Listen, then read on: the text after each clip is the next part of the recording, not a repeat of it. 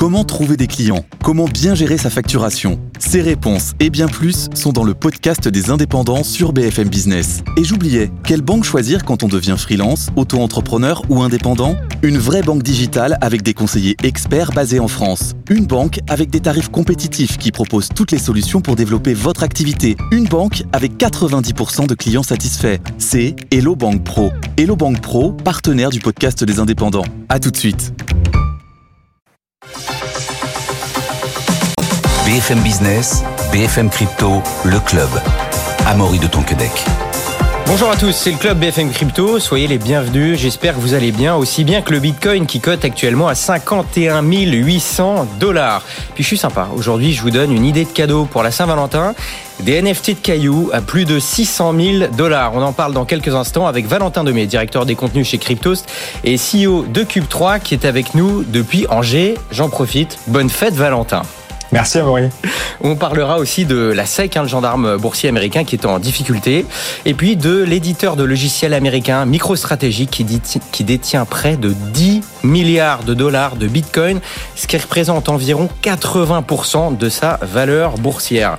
Et puis Alexandre Stachenko est avec nous, auteur, conférencier, expert indépendant sur Bitcoin et les actifs numériques. Bonjour Alexandre. Bonjour Amaury. Bon Valentin, je suis un petit peu déçu. Euh, pour votre fête, pour la Saint-Valentin, je vous propose Alexandre en plateau et puis vous venez pas, vous restez à distance. On se retrouve ce soir avec Alexandre, ça nous suffit. Ah, bah écoutez, ça vous regarde. Oui, je, euh, il faut pas tout révéler non plus. Voilà, je, je, vous laisse, je, je, vous laisse faire ça entre vous. En tout cas, pour l'instant, Alexandre, vous êtes là pour votre deuxième euh, chronique de l'année.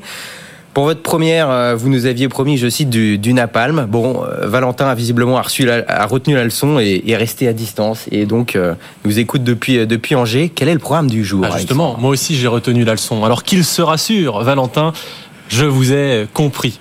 C'est vrai, alors que je préparais la chronique, je dois avouer que j'étais tenté euh, et je me demandais sur quoi j'allais bien pouvoir taper, euh, quelle hypocrisie j'allais bien pouvoir exposer ce mois-ci, euh, finalement de quoi j'allais pouvoir me plaindre tout simplement puisqu'on commence à le comprendre, c'est un exercice dans lequel je suis rodé. J'aurais pu vous parler avec un sourire ironique de ce directeur général adjoint d'Engie qui écrit dans la revue Polytechnique La Rouge et la Jaune que Bitcoin est une, je cite, aberration écologique à l'heure où la lutte contre le changement climatique est une priorité, alors même que l'entreprise qu'il dirige a pour objet de vendre une énergie fossile et qu'il est lui-même président du lobby de l'industrie du gaz en Europe.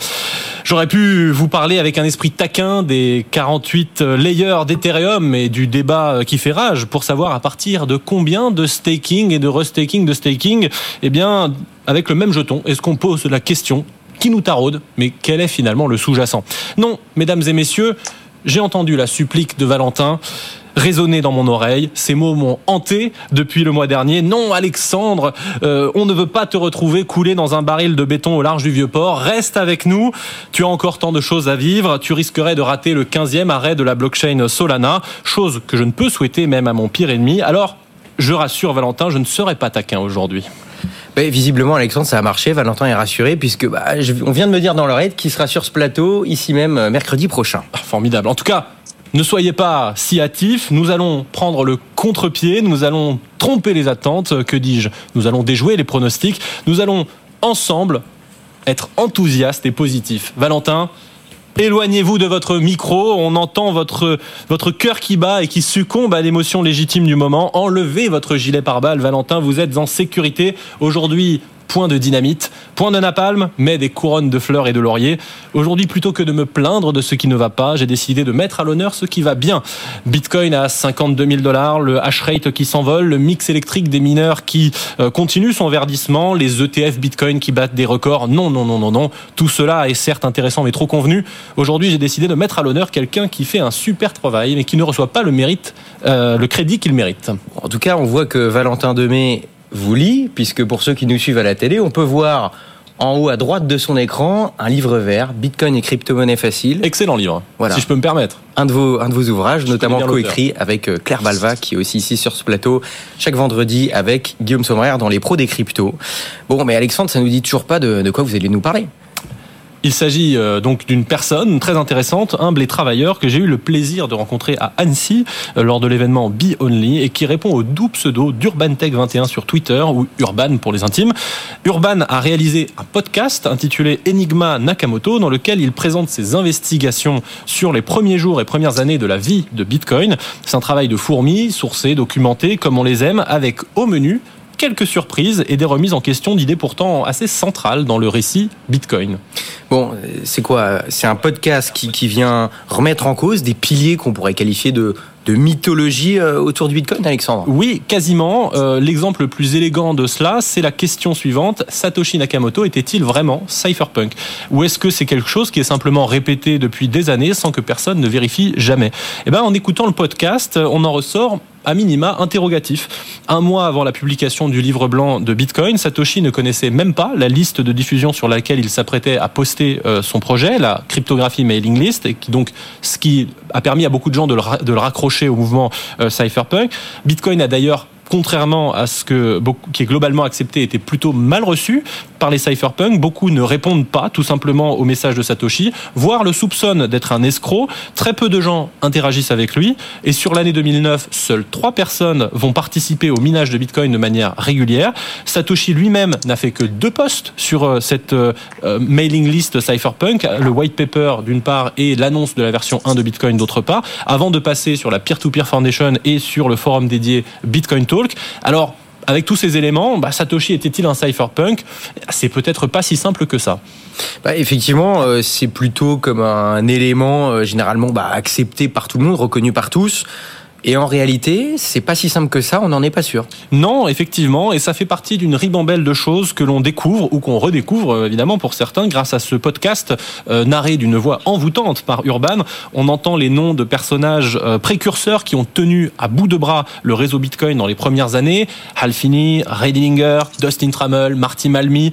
On se replonge dans la vulnérabilité incroyable de Bitcoin euh, à cette époque, qui aurait pu mourir en fait à tout instant, à la moindre erreur. Durant l'année 2009, personne n'y croyait, y compris les cypherpunks, à part quelques-uns, euh, et sa survie n'a tenu qu'à un fil, une fébrilité dont d'ailleurs Satoshi avait parfaitement conscience, et le podcast nous rappelle en détail d'ailleurs les derniers messages de Satoshi sur le forum Bitcoin Talk en fin 2010, avant de disparaître mystérieusement. Ces messages, les connaisseurs les ont euh, bien en tête, mais beaucoup de gens ignorent cet épisode crucial de la vie de Bitcoin. Quels étaient ces, messages, Alexandre? Est-ce qu'on sait pourquoi en fin de compte, Satoshi a tout simplement disparu du jour au lendemain. Alors il ne l'a jamais dit lui-même, donc on ne peut faire que des suppositions, mais replongeons-nous dans l'époque. Fin 2010, Wikileaks vient de se voir geler ses comptes bancaires après les révélations de Julian Assange sur les pratiques illégales de l'armée américaine. Un internaute suggère alors sur le forum Bitcoin Talk de contacter l'association Wikileaks pour leur proposer d'utiliser Bitcoin, puisque ça sert à ça d'une certaine façon.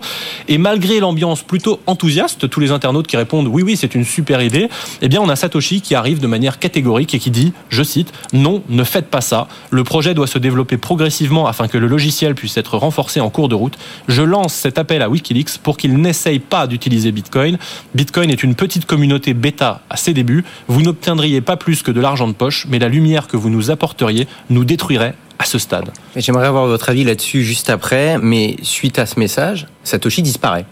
Et quelques jours plus tard, d'abord, on apprend que Wikileaks accepte et sollicite les dons en Bitcoin, malgré les avertissements de Satoshi, qui disparaît effectivement et ne postera plus aucun message public. Six mois plus tard, Gavin Andresen, qui avait repris le flambeau de Satoshi sur le développement du, du, protocole, eh bien, il était convié par la CIA pour présenter une monnaie numérique qui les intriguait. Bitcoin. Satoshi avait donc vu juste, la lumière avait été braquée sur Bitcoin et elle ne partirait plus jamais.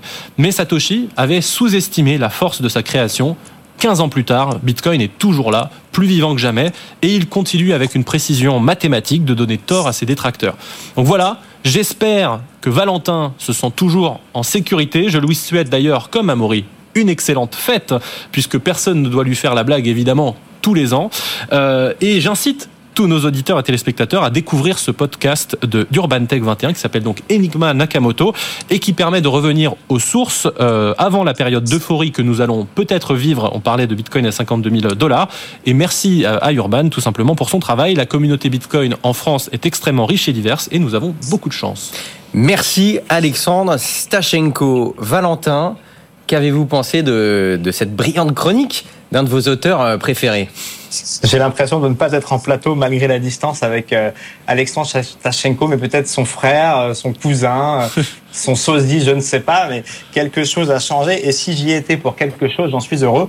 Même si, attention Alexandre, vous étiez l'un des seuls à, à pouvoir souligner parfois l'absurdité de notre écosystème. Ne perdez pas cette énergie et la plume que vous avez pour les souligner, mais gardez votre dialet par balle quand même.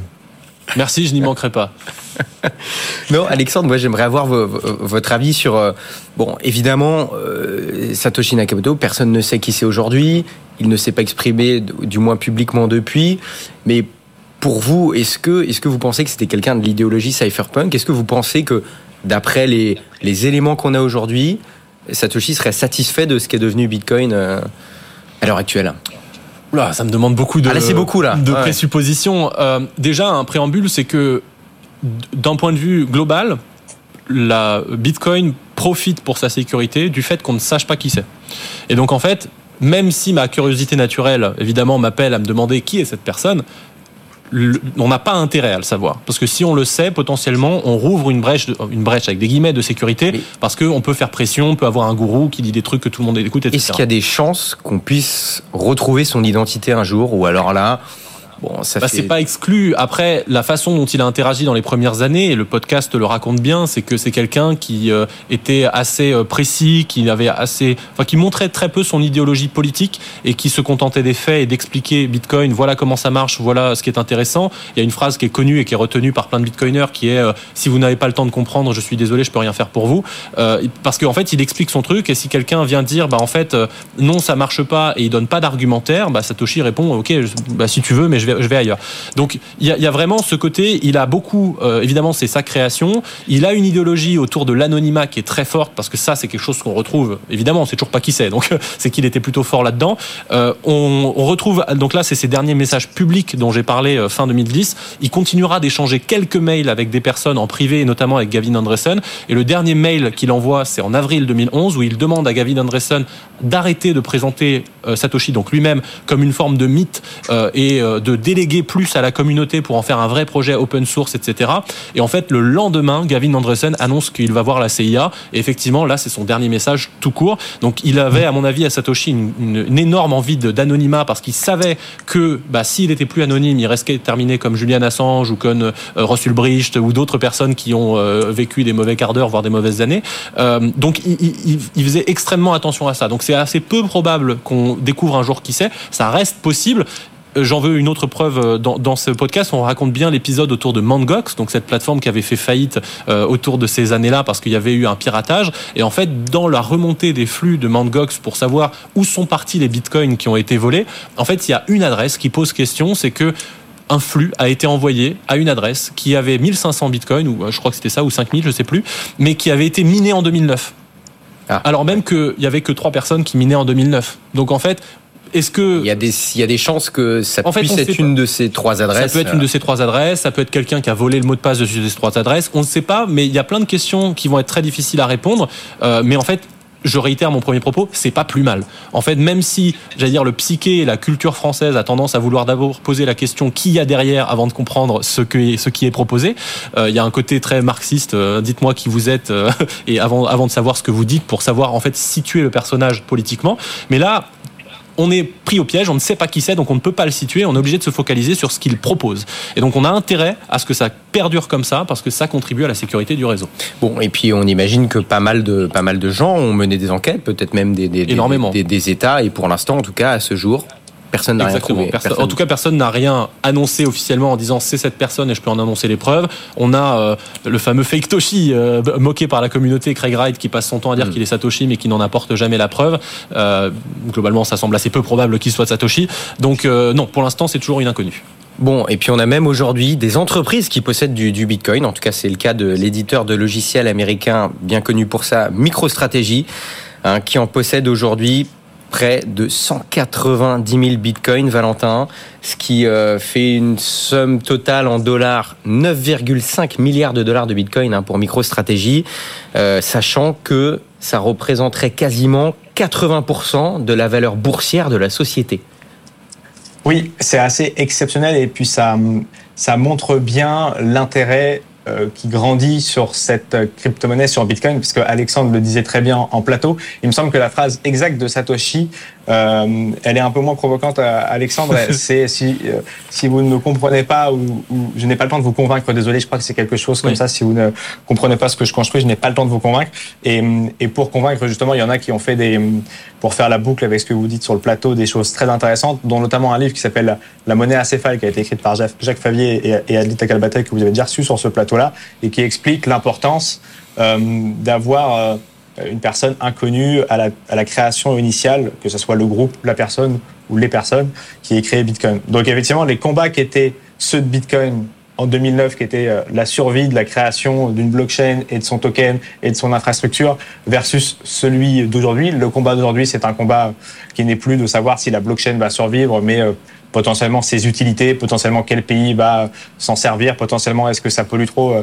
Alors j'ai pas le livre d'Alexandre sur euh, sur euh, le fait que Bitcoin peut être un moteur à la transition écologique, ce que je crois tout aussi euh, intéressant et euh, comme concept, mais euh, ce sont des combats différents, la réglementation, et c'est un combat qui a énormément évolué en 14-15 ans, et c'est ce qui, c'est ce qui dit, c'est ce que je dis souvent, c'est qu'on quitte la période d'adolescence de Bitcoin pour aller dans sa, gentiment mmh. dans sa période d'adulte avec des combats un peu différents. Donc aujourd'hui, les combats sont ceux, notamment de micro-stratégie, vous, vous l'avez très bien souligné à Moé, qui, qui détient près de 10 milliards de dollars de Bitcoin, dont parmi ceux-là 3,5 milliards, 3,5 milliards euh, de bénéfices latents, euh, puisque le prix d'achat moyen euh, de MicroStrategy, c'est autour de 31 224 dollars pour être très précis. Donc on est bien au-dessus aujourd'hui. Et c'était un pari tout aussi fou que celui de croire en Bitcoin en 2009 pour le patron d'une entreprise cotée au Nasdaq, qui est MicroStrategy, qui éditait des, des logiciels informatiques, que de se dire on va acheter des bitcoins pour la trésorerie de l'entreprise et devenir effectivement avant que, avant même que euh, des géants euh, rentrent en course de l'ETF, devenir une sorte d'ETF, puisque beaucoup achetaient l'action MST, MicroStratégie, euh, pour s'indexer au prix euh, du Bitcoin, puisqu'encore une fois, ils avaient énormément de Bitcoin dans, leur, dans, leur, dans leur trésorerie. Donc, très intéressant euh, de voir que le pari est largement gagnant. Ça fait que Michael Saylor, son ancien président directeur général, est très content. Sur Twitter, il se félicite. Il, il rigole encore du fait que Bitcoin est toujours très peu valorisé. Pour lui, on est encore loin de ce que ça vaudra dans les prochains mois, les prochaines années. Donc, il n'a pas l'air décidé à vendre. Et en tout cas, celui qui est le qui est le plus content, c'est, euh, enfin ceux qui sont les plus contents, c'est les, détenteurs de l'action MicroStratégie, puisque l'action est passée en quelques jours de 440 dollars à plus de 720 aujourd'hui.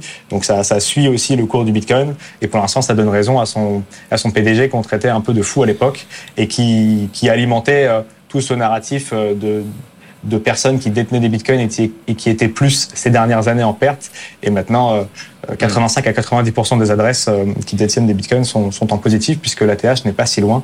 Il était autour de 68 000 dollars il y a près de deux ans maintenant. Il y a plus de deux ans maintenant. On s'en rapproche, on s'en rapproche. Et effectivement, MicroStrategy était une sorte d'ETF bitcoin euh, en bourse avant l'heure. Avant l'heure. Euh, précision à Maury. Alexandre veut réagir. Toute petite, c'est que euh, la curiosité qui est intéressante, parce que Valentin parle d'ATH, c'est que on le mesure en dollars cet ATH, parce qu'il faut préciser que dans une quinzaine, une vingtaine, voire plus, des dizaines de monnaies différentes dans le monde, Bitcoin a déjà passé son record. Pourquoi? Parce que ces monnaies se sont effondrées entre-temps. Donc si vous allez en Égypte, au Liban, en Argentine, au Nigeria, etc., le Bitcoin a déjà passé son record. Pourquoi je dis ça? Parce qu'il y a aussi un aspect perspective. C'est pas que le Bitcoin qui se cote contre le dollar, c'est qu'en fait toutes les monnaies perdent du pouvoir d'achat au fur et à mesure du temps. Le dollar moins que les autres mais les autres en fait ont perdu pendant que Bitcoin regagnait. Donc on est déjà passé le, le, record pour ces monnaies-là, ce qui montre bien que justement euh, les autres monnaies en fait pendant ce temps-là ne font que perdre du pouvoir d'achat et que c'est bien de le rappeler régulièrement, comme on dit en anglais, cash is trash. En tout cas, il y a toujours un, autre combat pour, pour, le Bitcoin, un, combat politique, on pourrait dire, notamment en partie gagné euh, face à la SEC, donc le gendarme euh, boursier américain, Valentin, euh, qui depuis la gestion contestée par Gary Gensler, depuis les, les, les 11 ETF Bitcoin Spot qui ont été acceptés aux États-Unis, depuis la, bourde du compte X de la SEC qui a été piratée, qui a annoncé 24 heures en avance l'approbation des ETF, la SEC ferait face à un exode de ses avocats, notamment ceux chargés des crypto-monnaies. Oui, il y a un exode certain, nous soulignent plusieurs médias euh, américains euh, de la cellule euh, euh, juridique de la SEC, proche euh, de la cellule innovation et particulièrement des crypto-monnaies, qui quittent la SEC suite aux différents déboires qu'elle a eu. Vous venez de les citer à Maurice, ça a été un scandale. dans tous les niveaux et, et un manque de, de justesse vers la, de, la SEC pour l'écosystème, mais c'est la SEC qui s'en est le plus mal sortie, in fine, même si ça pouvait être une blague euh, et les amuser. En tout cas, ce qui est certain, c'est qu'aujourd'hui, il y a cet exode euh, de, de ces avocats et on verra à quel point ça peut faire mal à la SEC à l'approche de la même problématique que les ETF spot Bitcoin, mais pour Ethereum. De nouveau, la petite musique euh, continue d'exister et de monter. Les ETF spot Ethereum sont décalés, tout comme ça l'était pour Bitcoin. Les dates butoirs se rapprochent. Les éléments allant dans le, dans le sens euh, euh, de l'écosystème continuent de s'accumuler.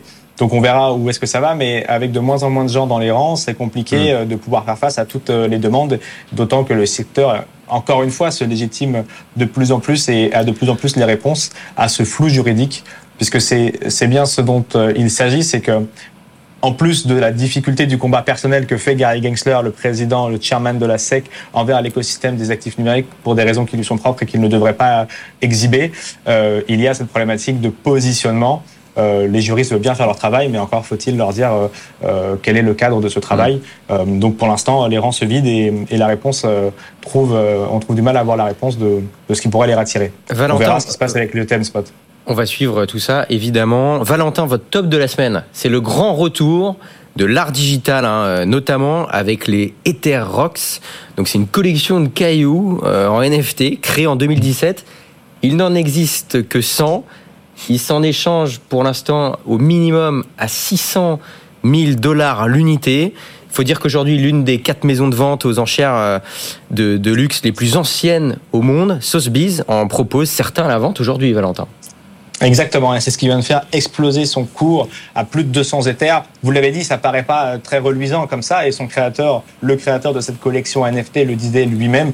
Je cite, ces cailloux virtuels ne servent à rien au-delà du du pouvoir de les acheter et de vous donner une grande fierté de détenir un de ces 100 cailloux. Ils sont tous identiques. Ce qui change, c'est la couleur. Et effectivement, ils sont en train de réatteindre des niveaux records suite à ce listing de Sotheby's. Euh, c'est très intéressant de voir que l'art digital continue d'exister. Il y a une thèse de plus en plus euh, admise parce que forcément, plus le temps passe, plus ça devient logique de la suivre et de croire en les actifs numériques surtout quand les cours remontent, euh, qui est que l'art digital, l'art numérique prendra une part tout aussi importante euh, que euh, d'autres arts très concrets, entre guillemets, dans des musées très réels. c'est le cas notamment de la thèse de Jean-Michel Payon, qui est notamment derrière la, la NFT Factory, et de plein d'autres personnes que vous recevez très pertinents sur ce plateau. Et forcément, quand les prix remontent, c'est plus facile de croire en eux. Euh, donc intéressant de voir que les NFT euh, euh, ne sont pas morts, ni ceux qui ont une utilité, les, ni ceux qui sont dans l'art. Et les, les, les terres rock le montrent, même si c'est pas la collection la plus visuellement jolie, je, je le reconnais. Oui. Je crois qu'Alexandre préfère les, les ordinals sur Bitcoin. C'est le cas ou alors même les ordinals sont pas vraiment grâce à vos yeux sensible. Je suis plutôt quelqu'un qui a une sensibilité artistique sur la musique, mais c'est vrai que en fait, je, je, les gens font ce qu'ils veulent. Moi, j'ai le même raisonnement sur ces cailloux que sur un tableau blanc qui se vendrait à 8 millions d'euros. Bah, j'achète pas, voilà, mais les gens font ce qu'ils veulent. Hein, Alors, les gens font ce qu'ils veulent, c'est un peu je l'aime bien, mais bon. Bah non, j'ai même pas dit je l'aime bien, hein. c'est juste moi je l'aime pas, mais je l'achète pas. Après, les gens font ce qu'ils veulent. Voilà, et, pas l'interdire. Il, il, nous reste, il nous reste une minute, Alexandre, mais maintenant, c'est vrai qu'avec ces ordinals, euh, il y a même, on pourra même maintenant, et c'est déjà le cas, je crois, différencier les bitcoins entre eux. C'est-à-dire qu'il y a des bitcoins maintenant qui pourraient potentiellement avoir plus de valeur que d'autres. Alors c'est théoriquement déjà le cas euh, depuis le début d'ailleurs. Euh, quand on parle de la fongibilité de bitcoin en règle générale, c'est un peu un abus de langage parce que comme on peut tracer chaque bitcoin, dans la réalité, euh, on parle déjà depuis longtemps de par exemple des bitcoins à Part, à part le fait de les tracer, là ils pourront avoir des caractéristiques des caractéristiques euh, physiques, je dirais, différentes les uns des autres Physiques peut-être pas, mais euh, pareil, euh, il y a déjà dix ans, on faisait des colored coins sur Bitcoin, on leur donnait une couleur, donc on pouvait les différencier. moi, moi c'est pas tant que je pense que ce n'est pas intéressant, c'est que un, euh, à partir du moment où on différencie les coins les uns des autres, on nuit à la fonction monétaire, puisqu'on a besoin de fongibilité pour que ce soit une monnaie. Euh, et deux, c'est pas le plus intelligent de le faire sur Bitcoin, parce que l'intérêt d'un NFT, d'une œuvre d'art ou de n'importe quel objet numérique, c'est pas tant le fait de pouvoir le représenter avec son sous-jacent, mais c'est le fait de pouvoir en faire quelque chose. Et là, sur les blockchains dites programmables, je pense à Ethereum en particulier, c'est beaucoup plus intéressant de faire un NFT là-bas, parce qu'on peut, pour le coup, le bloquer dans un smart contract, on peut l'échanger, on peut le prêter, on peut euh, l'utiliser dans un hmm. programme de DeFi on, peut faire vivre ce NFT, ce qui n'est pas possible sur Bitcoin. Donc là, ça reste vraiment que du collectible sur Bitcoin. Euh, donc si vous, les gens veulent faire ça et payer des dizaines d'euros de frais de transaction pour, voilà, pourquoi pas. Mais euh, moi, je le ferai pas personnellement. Merci beaucoup. Et les, les, Satoshi minés sous l'ère Nakamoto, les Satoshi minés sous l'ère Nakamoto, effectivement, valent 10, 100, 1000 fois plus cher que, que ceux minés après l'ère Nakamoto. C'est un, un, système parallèle, en effet. En règle générale, on parle souvent des bitcoins blancs et noirs, c'est-à-dire que les blancs, c'est ceux qui viennent d'être minés, donc en fait, ils sont propres parce qu'ils n'ont pas d'historique. Et les bitcoins noirs, c'est si quelqu'un a envoyé une transaction euh, à un groupe terroriste, nanana. En fait, une fois, ils sont marqués, ils sont marqués du sceau entre guillemets, ils sont passés dans des mauvaises mains. Donc, si vous recevez des bitcoins qui viennent de ces mains-là, on aura tendance à dire qu'en fait, ils sont moins vendables parce qu'il y a plein d'institutions qui vont du coup les flaguer comme étant non vendables et donc ils, ils perdent de la valeur. Très intéressant. Merci beaucoup Alexandre Sachenko, auteur, conférencier et expert indépendant sur Bitcoin et les actifs numériques. Merci Valentin Demey d'avoir été avec nous, directeur des contenus chez Crypto, c'était CEO de Cube3. À la semaine prochaine. Merci de nous avoir suivis. Bonne journée, bonne soirée. À demain, 15h. BFM Business, BFM Crypto, le club.